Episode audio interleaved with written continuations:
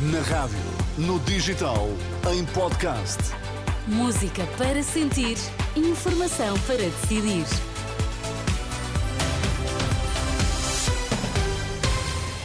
Notícias para ouvir agora na Renascença. Vamos saber quais os títulos em destaque a esta hora.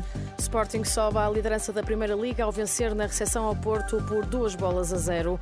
As urgências pediátricas estão cheias. Ouvimos nesta edição cuidados a ter para evitar infecções. Sporting venceu o clássico em Alvalade frente ao Porto por duas bolas a zero. Os Leões sobem assim à liderança isolada do campeonato da Primeira Liga de Futebol. No final do jogo, o técnico Ruben Amorim admite que o Sporting percebeu bem o adversário que tinha pela frente. Eu acho que percebemos muito bem o que, o, Porto ia fazer, controlámos bem, não fomos muito bons mesmo assim nas saídas. Houve, houve certas saídas na primeira parte onde tínhamos um, o pote completamente sozinho e tivemos alguma dificuldade de, de encontrar esses espaços. Uh, tirámos um bocadinho a profundidade do Porto, fomos combativos e isso é muito importante quando, quando se joga contra o Porto. Uh, aumentámos um bocadinho o nosso nível de, de agressividade e acho que correu bem no, no fim. O Porto ficou reduzido a 10 depois da expulsão de Pep ao minuto 51 por agressão a Mateus Reis. O treinador Sérgio Conceição diz que é preciso fazer mais e melhor para vencer o campeonato. Eu não me quero assentar nada na arbitragem, nós perdemos hoje, o Sporting marcou dois golos, ganhou, parabéns ao Sporting, cabe-nos a nós no resto do campeonato fazer mais e melhor para chegarmos a mais e sermos campeões como nós queremos e acreditamos que vamos ser. 2-0, vitória do Sporting na recepção ao Porto. Os Leões estão agora com 34 pontos, o Benfica com 33 e o Porto com 31. Há quatro distritos do interior norte sob aviso amarelo por causa do frio. Vila Real, Bragança, Viseu e Guarda devem atingir temperaturas negativas.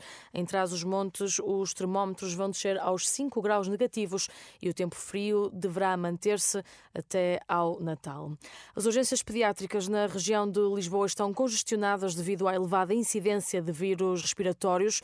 O Hospital Dona Estefânia tem recebido mais de 300 crianças por dia e já foi obrigado a aumentar o número de camas no internamento, uma situação que se repete também no Hospital de Loures. Paulo Homo, diretor da pediatria, fala numa conjugação de vários vírus respiratórios. Estamos eh, a atingir o pico agora da, da, infecção da bronquiolite, que é pelo vírus essencial respiratório. Em simultâneo também temos algumas crianças com gripe, nomeadamente com gripe A, e também temos algumas crianças com Covid. E, em algumas, estes vírus misturam-se, não é? Temos crianças com bronquiolite e Covid, com gripe A e Covid em simultâneo, e esses são os casos mais, mais graves.